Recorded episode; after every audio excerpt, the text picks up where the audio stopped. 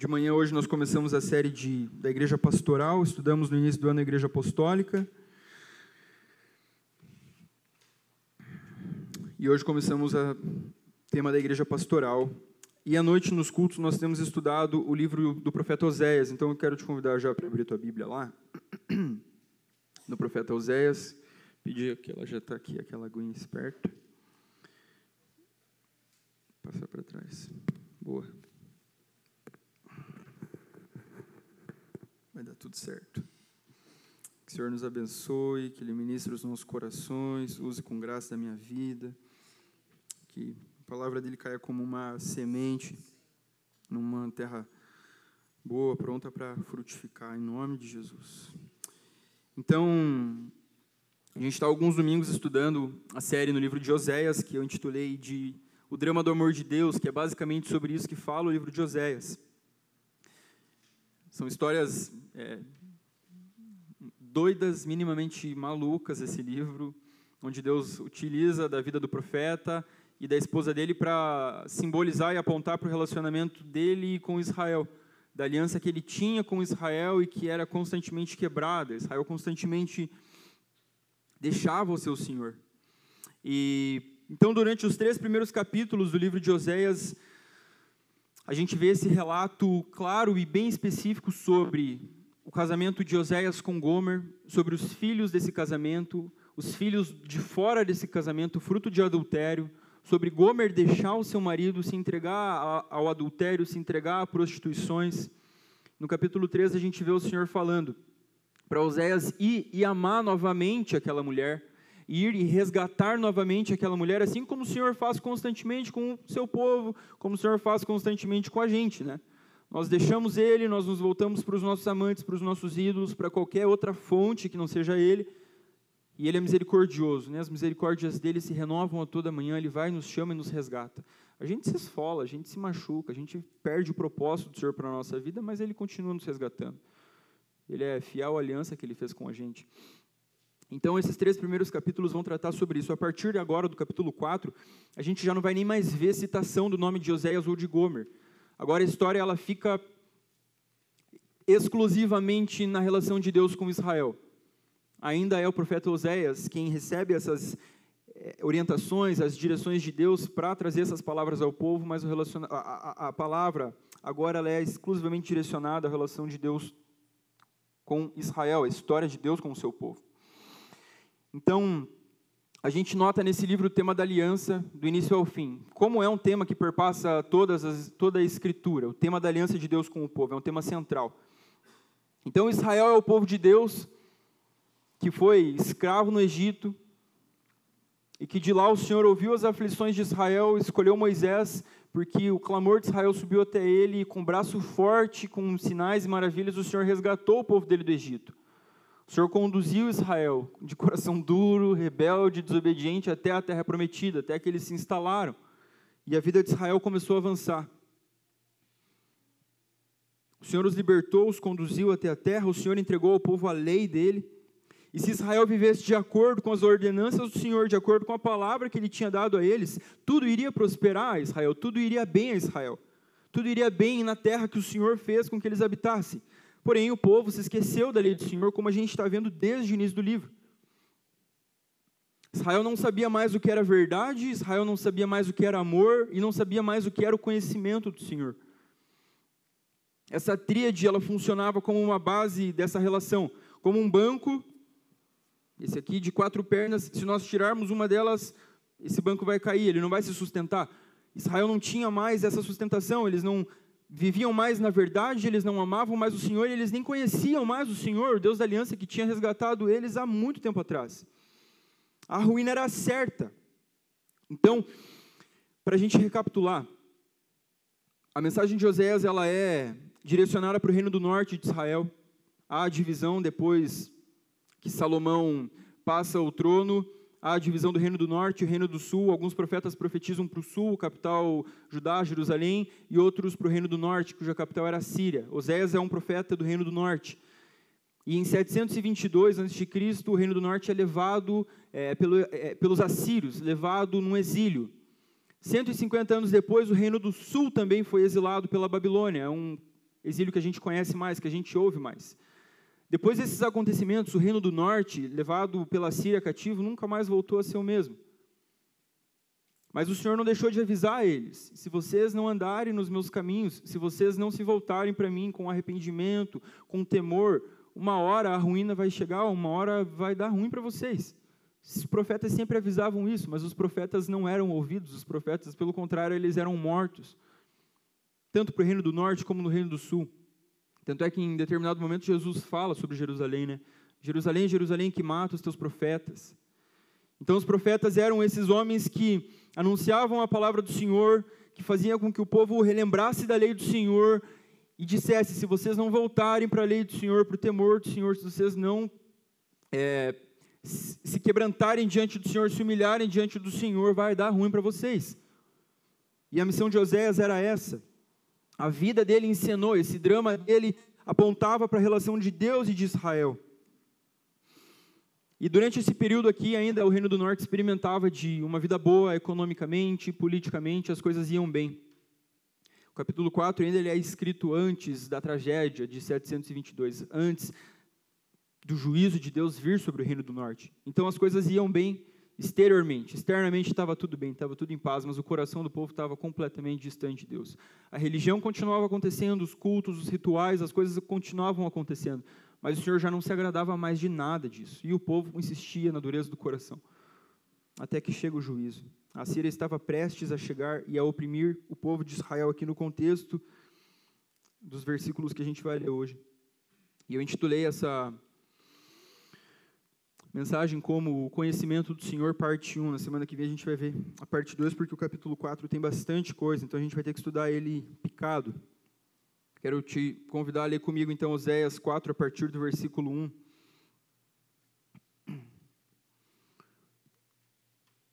Diz assim, Oséias 4, 1: Filhos de Israel, escutem a palavra do Senhor, porque o Senhor tem uma controvérsia com os moradores da terra.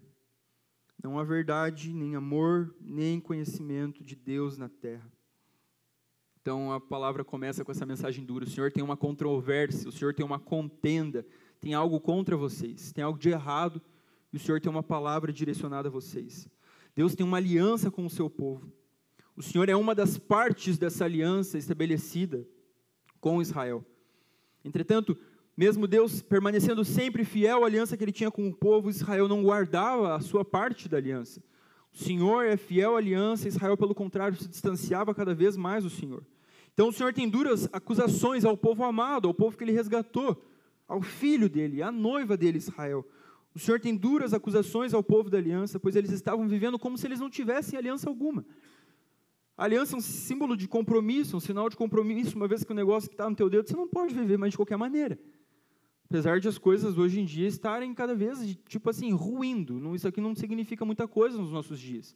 E era a realidade de Israel. Eles tinham uma aliança com o Senhor, mas eles viviam como se não tivessem aliança com ninguém. Então, esse chamado de Deus para eles é uma oportunidade para arrependimento, é uma oportunidade para reparo. Nossa relação não vai bem, não é culpa minha, eu permaneço fiel à aliança que eu tenho com vocês, Israel. Se arrependam, se voltem para mim, se voltem para a lei. E o verso 1 diz que o Senhor tem uma controvérsia com os moradores da terra. Então o Senhor resgatou o povo do Egito, os conduziu até a terra prometida, Israel, onde eles estavam estabelecidos. Israel possuía um direito divinamente adquirido de habitar aquela terra. Por isso que às vezes a gente vê alguns relatos no Antigo Testamento, a gente fica um pouco em conflito, do tipo assim, Israel foi que foi arregaçando com tudo que tinha na frente. E a gente pensa, meu Deus, quanta guerra, morte, umas coisas loucas. Só que o Salmo 24, 1, eu acho que é um versículo que me ajuda a entender essas histórias malucas do Antigo Testamento, que é o quê? Ao Senhor pertence a terra e toda a sua plenitude, o mundo e os que nele habitam. Nós não entendemos a mente do Senhor. Ele resolveu escolher um povo que era escravo para si. Ele resolveu dar uma terra para aquele povo. A gente não tem como discutir com Deus. Deus falou que ia tirar do caminho de Israel as outras nações até que eles assumissem aquela terra, até que eles tomassem posse. Ah, injusto? Não. A terra é de Deus. Ao Senhor pertence a terra e toda a sua plenitude. Ao Senhor pertence o mundo e tudo, todo mundo que habita nesse mundo. Então Israel era os moradores da terra, o povo de Israel eram os moradores da terra. Essa terra que pertence a Deus. mas já não havia mais temor no coração deles, então eles viviam de qualquer jeito naquela terra que não era deles, era do Senhor, primeiramente. A terra era do Senhor, ele concedeu aquele espaço para Israel se estabelecer, frutificar, para o reino de Israel crescer, avançar, para que o Senhor fosse conhecido pelas outras nações.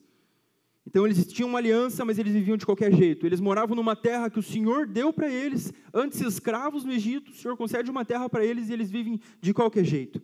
Se a gente mora num lugar que não é nosso, o mínimo que se espera de nós é sensatez, é prudência para a gente morar nesse lugar. Você não vai viver igual um louco num lugar que não é teu. Existem regras, existem leis de convívio, existem leis. Tipo, a terra não era deles, a terra era do Senhor. O Senhor concedeu o direito de eles viverem lá. Mas eles estavam cada vez mais se distanciando do Senhor e vivendo da sua própria maneira. O coração dos filhos de Israel era uma anarquia velada. E essa anarquia era manifesta na conduta deles. Qual era o problema que Deus tinha com o povo de Israel? O verso 1 diz para nós: não há verdade, não há amor e nem conhecimento de Deus na terra, aí nessa terra que eu dei para vocês. Não tem mais verdade, não tem mais amor e não tem mais conhecimento do Senhor. Então, pensando nessa primeira palavra, verdade, Israel não era mais confiável. As palavras dos filhos de Deus não eram mais palavras verdadeiras. Eles não conseguiam sustentar aquele compromisso assumido um dia com o Senhor. Eu lembro de alguns episódios do povo no deserto, saindo da terra, é, saindo do Egito, rumo à terra prometida. O povo se reunia e falava para Moisés: Moisés, tudo que o Senhor falar, a gente vai obedecer. Tudo que o Senhor falar, a gente vai andar na linha. Não durava, não durava. Frequentemente eles caíam, eles retrocediam, eles esqueciam do compromisso assumido com o Senhor. Eles se desviavam da fidelidade que eles haviam prometido, jurado a Deus somente. Então a verdade foi relativizada entre o povo de Israel. A palavra já não tem mais o mesmo peso que um dia teve. Pensando para nós, numa época de várias verdades, onde cada um tem a sua verdade, a nossa palavra também corre o risco de perder a validade, os compromissos que a gente assume, a verdade a qual a gente segue, ou a verdade a qual a gente prega, ou a nossa vida como uma verdade, assim, talvez já não, não seja tudo aquilo. As coisas estão perdendo valor, estão perdendo a força. Nós somos falhos com os nossos compromissos, nós somos falhos com as nossas alianças, a nossa aliança com Deus. Como Israel, nós também rejeitamos o Senhor com frequência, nós nos voltamos contra o Senhor. As nossas alianças matrimoniais, os casamentos não estão mais durando. Dentro da igreja, os casamentos estão se esfarelando. As nossas alianças com amigos, com pessoas com as quais a gente jurou dividir a vida, caminhar ao lado, a gente já não tem amizade, aquela amizade para valer como era, sei lá, nós mais novos pensamos, os nossos pais, os avós, sabe, aquela amizade do início ao fim, o negócio está cada vez mais ralo, está um negocinho sem sabor, já não tem mais verdade de fato. O cenário de Israel é muito parecido com o nosso. Será que há ainda sinceridade em nós, de fato? Será que a gente tem vivido de maneira verdadeira, sincera mesmo? De nós para com nós mesmos, assim, eu estou vivendo a minha vida, faz sentido, eu estou só no automático, eu só estou indo, ou minha relação com Deus, estou tentando fingir algo para Ele, Ele sonda, Ele vê todas as coisas, Ele conhece o nosso coração, Ele não espera performance nenhuma da gente. Pelo contrário, ele espera um coração contrito, quebrantado, que fala: Ó, oh, Senhor, está difícil, estou aqui fingindo, estou vindo para a igreja, não queria estar tá aqui. Minha vida está uma bagunça, está uma zona. Será que é a verdade? A verdade? A gente vem aqui de verdade, a gente está aqui inteiro, a gente está aqui 100%, está aqui de verdade. Jesus, no Sermão do Monte, disse em determinado momento que a nossa palavra deve ser sim ou não, né, contra os juramentos. Tipo, você não precisa mais jurar. Desde que a tua palavra seja sim ou não. Você assumiu um compromisso? Vá lá e faça. Se você não assumiu, está tudo bem. Você disse não, ok. Não precisa mais jurar por nada. Só seja franco, só seja verdadeiro. Só seja sincero e vá até o fim.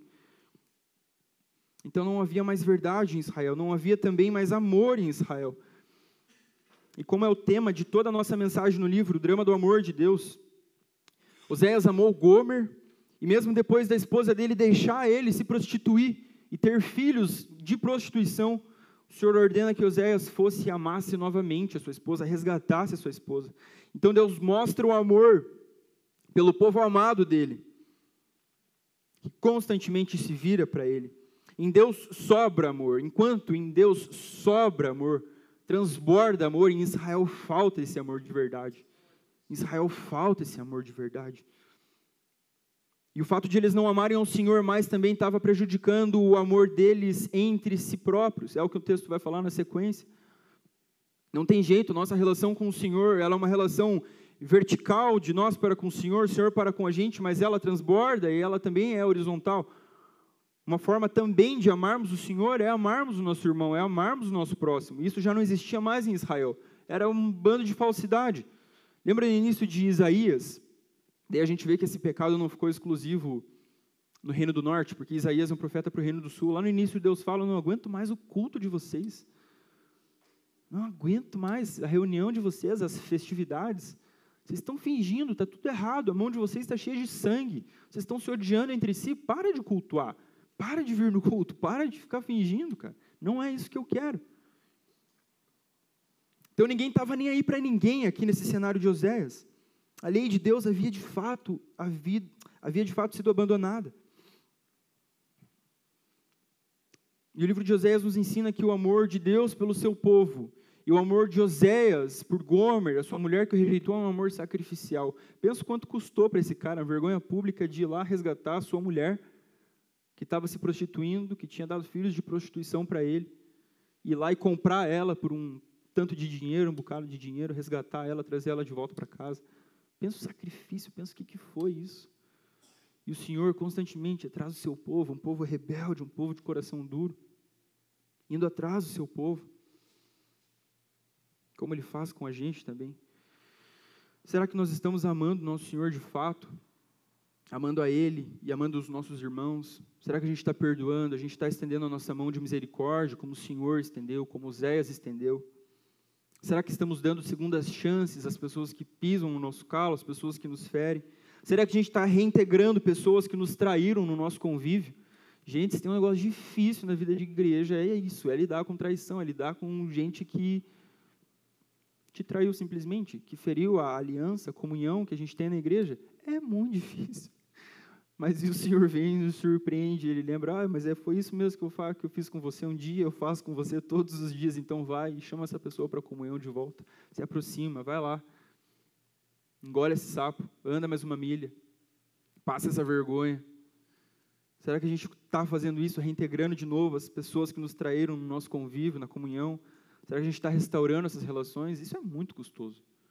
Mas essa é a vida de igreja. Se não fosse assim, o Senhor não precisava ter morrido, né? Mas já que a gente é um monte de pecador, ele precisou morrer. E aqui ninguém está enganado, né? Se você quer comungar, quer ter comunhão, quer fazer parte do corpo de Cristo, isso vai custar. Isso vai custar. O Bonhoeffer fala que não pode ser de graça para nós aquilo que custou tudo para o Senhor.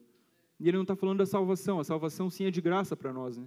Ela, apesar de ter custado tudo, literalmente, para o Senhor, o próprio Filho dele. Mas a nossa caminhada na cruz, atrás de Cristo, na cruz dele, no discipulado, vai custar toda a nossa vida se a gente está de fato entregue nesse caminho atrás de Cristo, se a gente está de fato desejando ser como nosso Mestre. Ele foi traído, ele foi vendido. Por que, que com a gente seria diferente? Então não tem verdade, não tem amor e não tem conhecimento de Deus na terra. É o que o Senhor diz no verso 1. O conhecimento de Deus é um dos temas principais do livro de Oséias. A gente vai voltar a falar sobre isso conforme esse tema for chegando. Né? A gente está estudando sequencial, versículo após versículo do livro. E o Senhor fala algumas vezes sobre esse tema, conhecimento de Deus. Então, a falta do conhecimento de Deus era a raiz do problema de Israel. Eles viviam de qualquer jeito porque eles não conheciam a Deus. Eles não conheciam o Deus da aliança mais. Pensa que havia uma tradição entre os judeus uma tradição oral, as histórias eram passadas, todo mundo conhecia o que aconteceu, eles tinham a, a Torá, os escritos, eles tinham toda a história do povo ali, mas parece que cada vez mais, conforme o tempo ia passando, eles iam ficando distantes daquela realidade. Ah, o Senhor resgatou, o Senhor enviou rãs, o Senhor transformou a água em sangue, o Senhor matou os primogênitos do Egito, mas já faz mais de mil anos que isso aconteceu, está muito distante.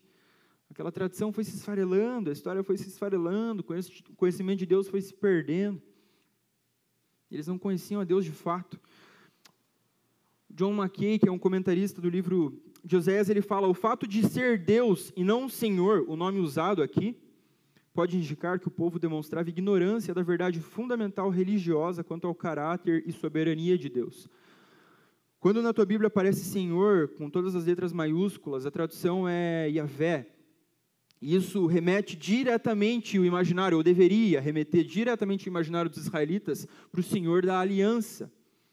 O nome Senhor, nas letras maiúsculas, o nome impronunciável, ele falava sobre aquele Deus da aliança, o Deus que resgatou o povo da escravidão e levou o povo até a terra prometida. O Deus bondoso, o Deus gracioso. E o Senhor se revela aqui para eles como um povo que não tem mais conhecimento de Deus na terra. E o que o comentarista propõe é que talvez não faria nem mais sentido, não tem mais o conhecimento do Senhor, porque isso não queria dizer nada para eles. Senhor, Yahvé, da aliança, não, tá, Talvez vamos usar um nome que poderia ser mais genérico, vamos falar assim. Talvez é qualquer Deus. O Senhor, a sua aliança e a lei eram assuntos quase que estranhos para o povo de Israel, que era o povo da aliança, porque eles não viviam mais como o povo de Deus, mas sim como estrangeiros, como aqueles que não conhecem o Senhor, aqueles que não conhecem a sua lei, e como se eles não fizessem mais parte da aliança. Se Israel conhecesse o Senhor de fato, a conduta deles seria diferente. O Senhor não ia estar precisando falar essas coisas, essas duras acusações. O Senhor não precisaria ter essa contenda contra os israelitas. E a gente precisa lembrar que o conhecimento na cultura hebraica, ele não é um negócio meramente cognitivo, intelectual, algo aqui só da nossa cabeça. Mas ele era algo que acessava um lugar muito profundo na existência das pessoas.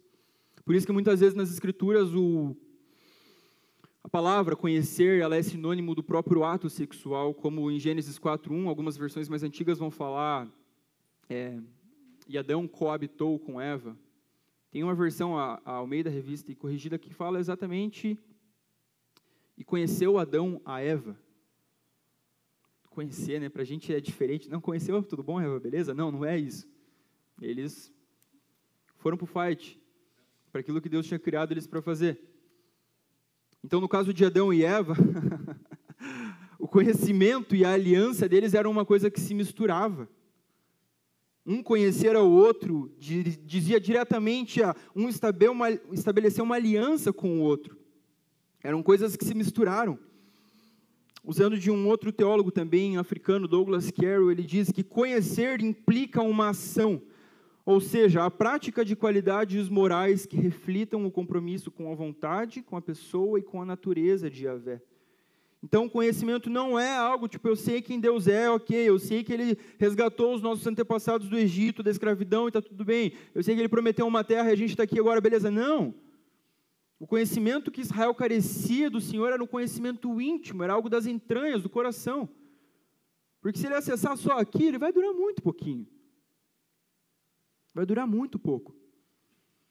Então Israel não, não possuía mais essas virtudes morais, a verdade, o amor e o conhecimento do Senhor. O James Smith, que escreveu o Você é aquilo que ama, um filósofo cristão canadense, ele fala que tornar-se virtuoso é internalizar a lei, de modo que você a siga de forma mais ou menos automática.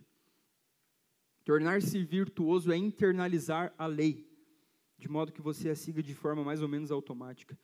Isso implica, isso aponta, desculpa, para a obra do Espírito, na nova aliança, onde Deus promete escrever a lei no coração do povo. Já que vocês não conseguem seguir aquelas tábuas lá que eu dei para Moisés, é muito difícil. Vocês não dão conta, ninguém dá conta de seguir a minha lei, ninguém dá conta de cumprir ela, eu vou tatuar ela no coração de vocês. Ela precisa acessar o coração de vocês. Se a lei do Senhor não está internalizada, gravada nos corações, ao invés das virtudes que se esperam, são os vícios que vêm à tona. Como diz o Chorão no Vícios e Virtudes, que é uma música trazendo um pouco de cultura pop, às vezes faço o que quero e às vezes faço o que tenho que fazer. Então, às vezes faço o que quero, ele está agindo nos vícios, que infelizmente acarretaram na morte do coitado, né? Deus tenha misericórdia. E às vezes faço o que tenho que fazer, tá bom? Não, é, é, eu não posso viver igual um louco, eu tenho que fazer o que eu tenho que fazer, porque senão eu vou morrer. São um, um mínimo de virtude sendo representado, e por isso que ele intitulou a música como Vícios e Virtudes. Então, as virtudes são essas qualidades no interior que elas são demonstradas na nossa conduta, no nosso caráter, sem muito esforço, é algo que se torna natural. E uma vez que a lei do Senhor é tatuada, é escrita nos nossos corações, pelo Espírito Santo, nesse processo nosso de santificação, o que se espera é que a gente avance. Avance na verdade, avance no amor, avance no conhecimento do Senhor, avance na prática de boas obras. Será que baseado na nossa conduta, na vida que nós estamos vivendo hoje, a gente pode falar que de fato nós temos conhecido o nosso Senhor? Conhecido não aqui, eu sei quem que ele é, eu sei que ele morreu por mim, minha mãe me levou para a igreja desde novinho. Não, a gente tem conhecido, tido uma relação íntima de fato com o nosso Deus. Quão verdadeira, quão profunda tem sido a nossa relação com o Espírito, com o Deus que resolveu fazer morada dentro de nós. Ele não é um, um boné sobre a nossa cabeça, uma informação aqui, não, ele resolveu fazer morada dentro de nós, nós somos o templo dele. E nós apenas conhecemos a Deus porque ele decidiu se revelar a nós. E conforme a gente vê ele, conforme a gente conhece ele, nós somos transformados à semelhança dele, isso que nós oramos anteriormente, durante a ministração no louvor. Será que nós somos pessoas virtuosas ou pessoas viciadas na nossa conduta? A gente está vivendo pelos nossos instintos, como animais, sem freio, ou nós estamos sendo guiados pelo Espírito?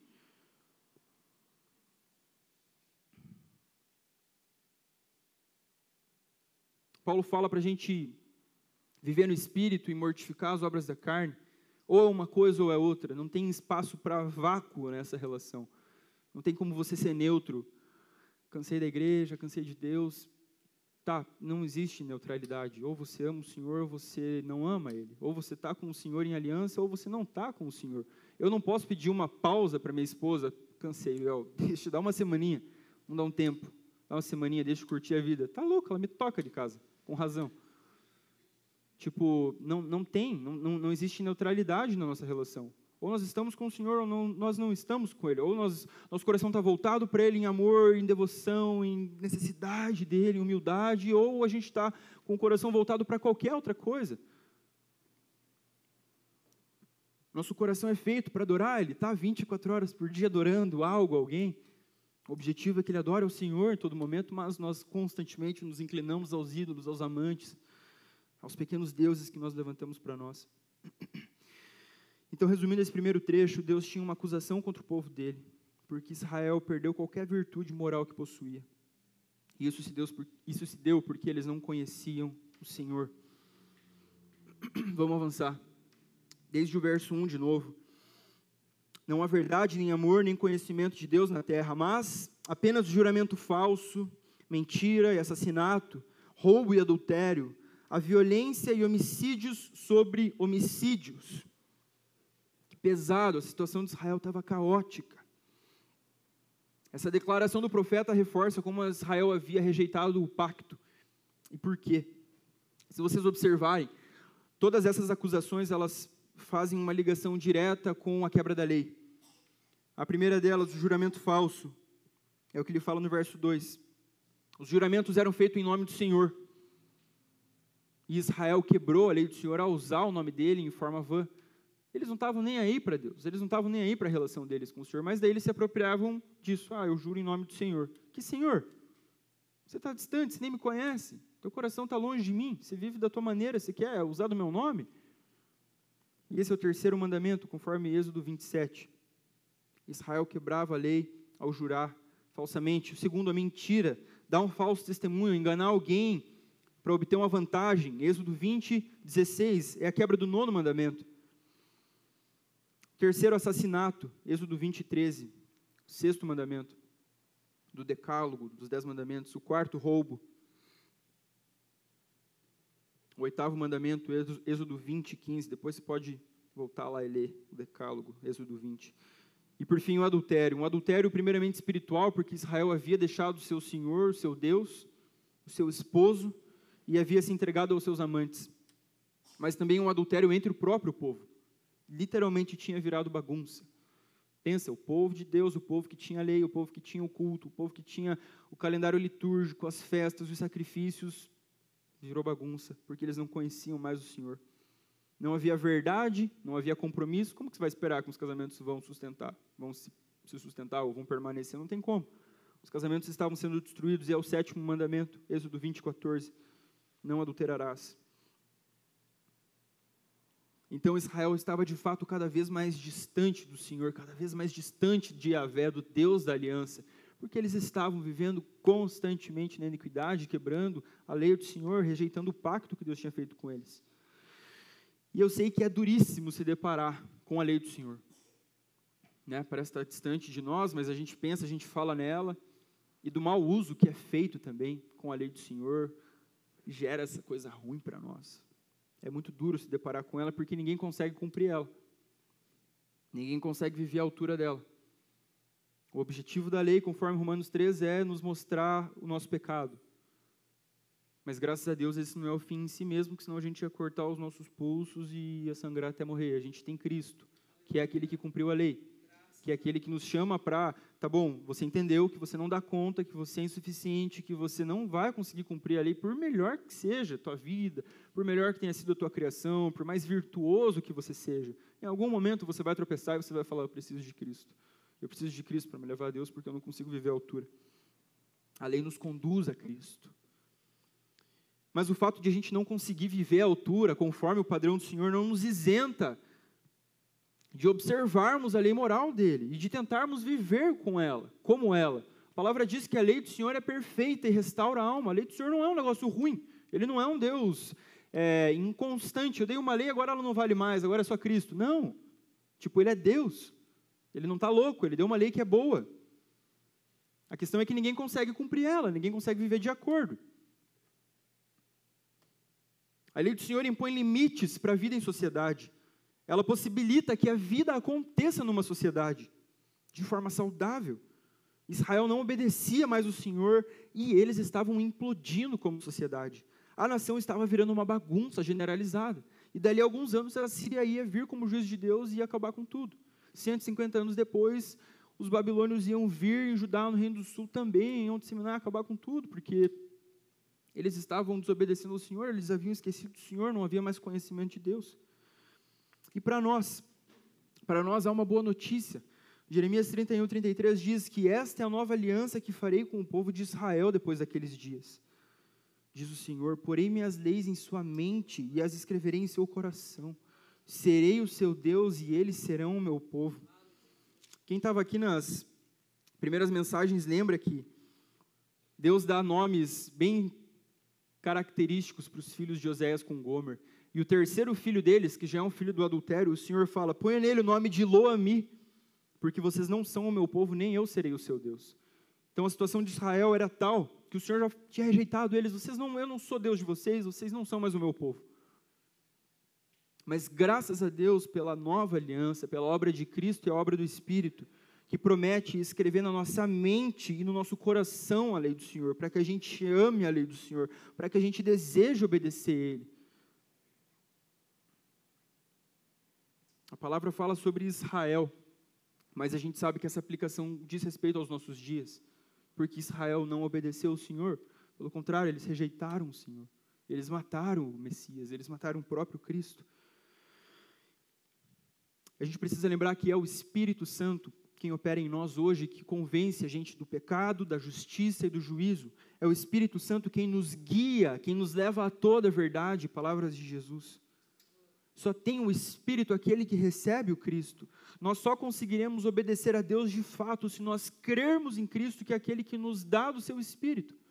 A nossa mente nesses dias está apontada para isso durante a quaresma. Deus tem misericórdia de mim, eu vim do pó, eu vou voltar para o pó, eu não consigo. Eu me arrependo dos meus pecados, eu volto a cometê-los, tem misericórdia de mim. Mas daqui a alguns dias a gente vai celebrar a morte, a ressurreição do Cristo e que não nos deixou órfãos, mas prometeu o Consolador, prometeu o Espírito. E dali mais alguns dias a gente vai comemorar o Pentecostes, que é a descida do Espírito, que é o único possível de nos habilitar, de nos tornar capazes de amar a lei do Senhor. Não como uma forma de viver para ser justificado por ela, pela obediência, não, nada disso. Mas de viver em padrão, conformidade com o que o Senhor deseja de nós, a lei dele é boa para nós. A lei do Senhor é boa mas nós somos salvos pela fé em Cristo. Vamos seguir, verso 3 diz: Por isso a terra está de luto e todos os seus moradores desfalecem, juntamente com os animais do campo e com as aves do céu, e até os peixes do mar estão morrendo.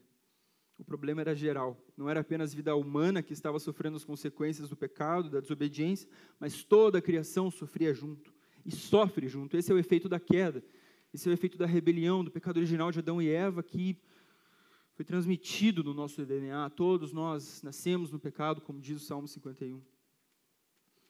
Paulo aos Romanos fala que sabemos que toda a criação a um só tempo geme e suporta angústias até agora, esperando pela manifestação, pela revelação dos filhos de Deus.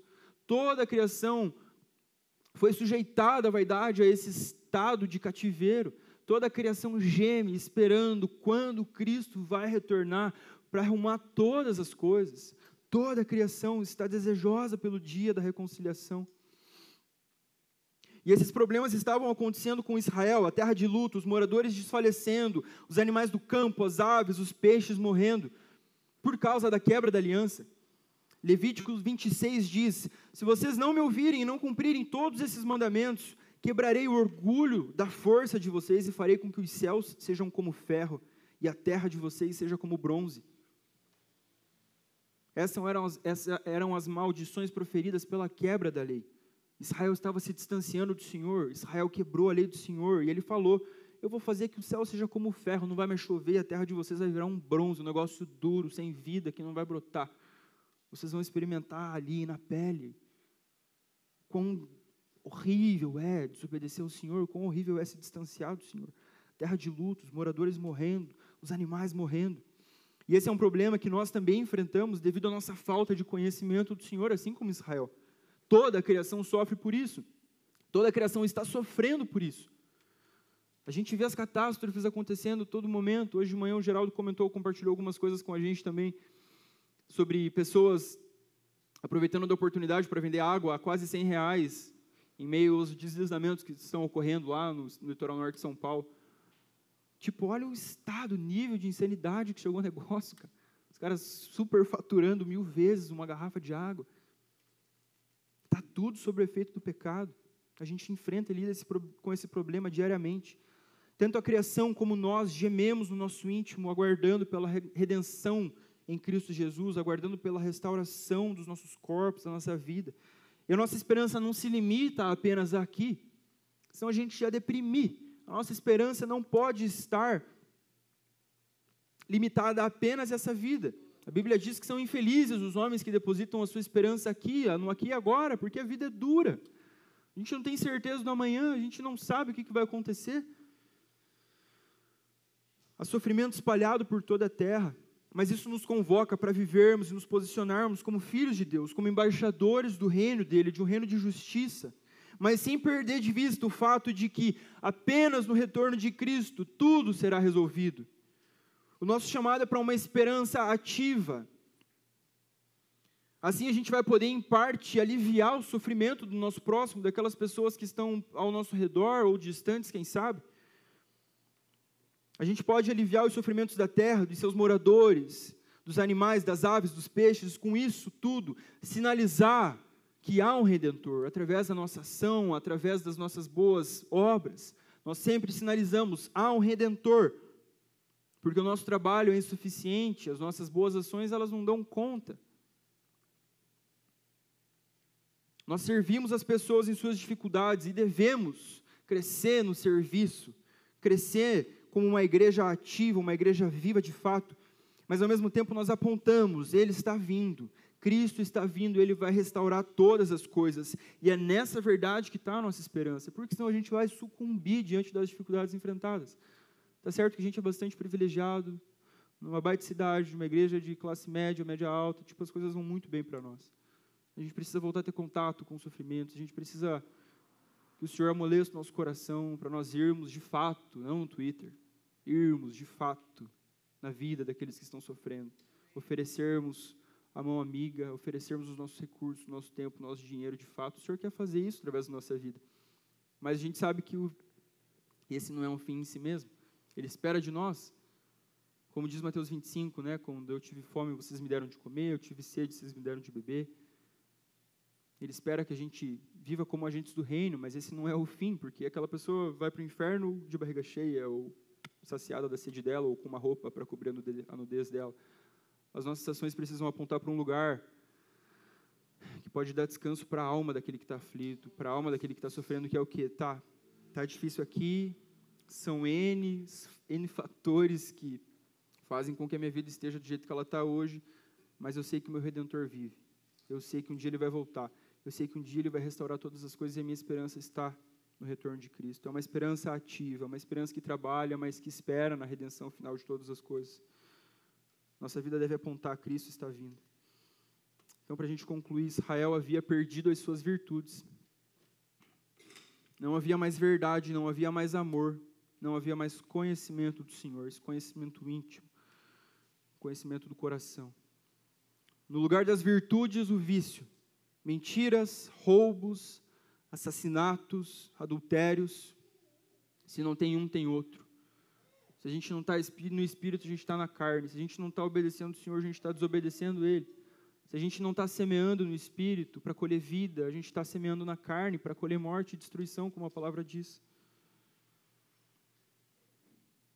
Com isso, toda a terra de Israel sofria. E Israel caminhava passos largos para o exílio, um exílio brutal, uma destruição severa que os assírios causariam. Então, o sermão de hoje é um chamado para nós nos arrependermos. Se a gente tem vivido com o povo de Israel, distantes do Senhor, sem verdade, sem amor, sem conhecimento do Senhor. O convite dele para nós é nos humilharmos diante dele, quebrantados, reconhecendo a nossa condição, reconhecendo as nossas limitações. É um convite para nós colocarmos os nossos olhos no dono das virtudes, naquele que é cheio de verdade, cheio de amor, cheio de vida para dar a nós, no único que cumpriu a lei perfeitamente, no único que satisfez a ira de Deus. É de Cristo e na nossa fé nele que vem a nossa redenção, que vem o perdão dos nossos pecados. E é Cristo que sopra sobre nós, que nos cela, que nos batiza com o seu Espírito, para que seja possível uma vida de obediência. E a gente vai errar, porque nós não somos Cristo, mas o Espírito vai nos convencer de novo: o Senhor tem misericórdia de mim, me ajuda a avançar, me ajuda a melhorar, me ajuda a te amar um pouquinho mais. E a gente vai deixando pouco a pouco os velhos hábitos, as práticas, aqueles vícios de lado. E vamos recebendo das virtudes de Cristo, das virtudes do Espírito, da vida dele.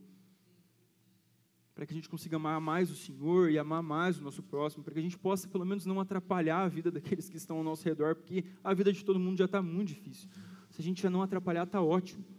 Mas você só não vai atrapalhar a vida de ninguém que está ao teu lado se você for cheio do Espírito Santo, se você for cheio das verdades de Cristo da verdade que é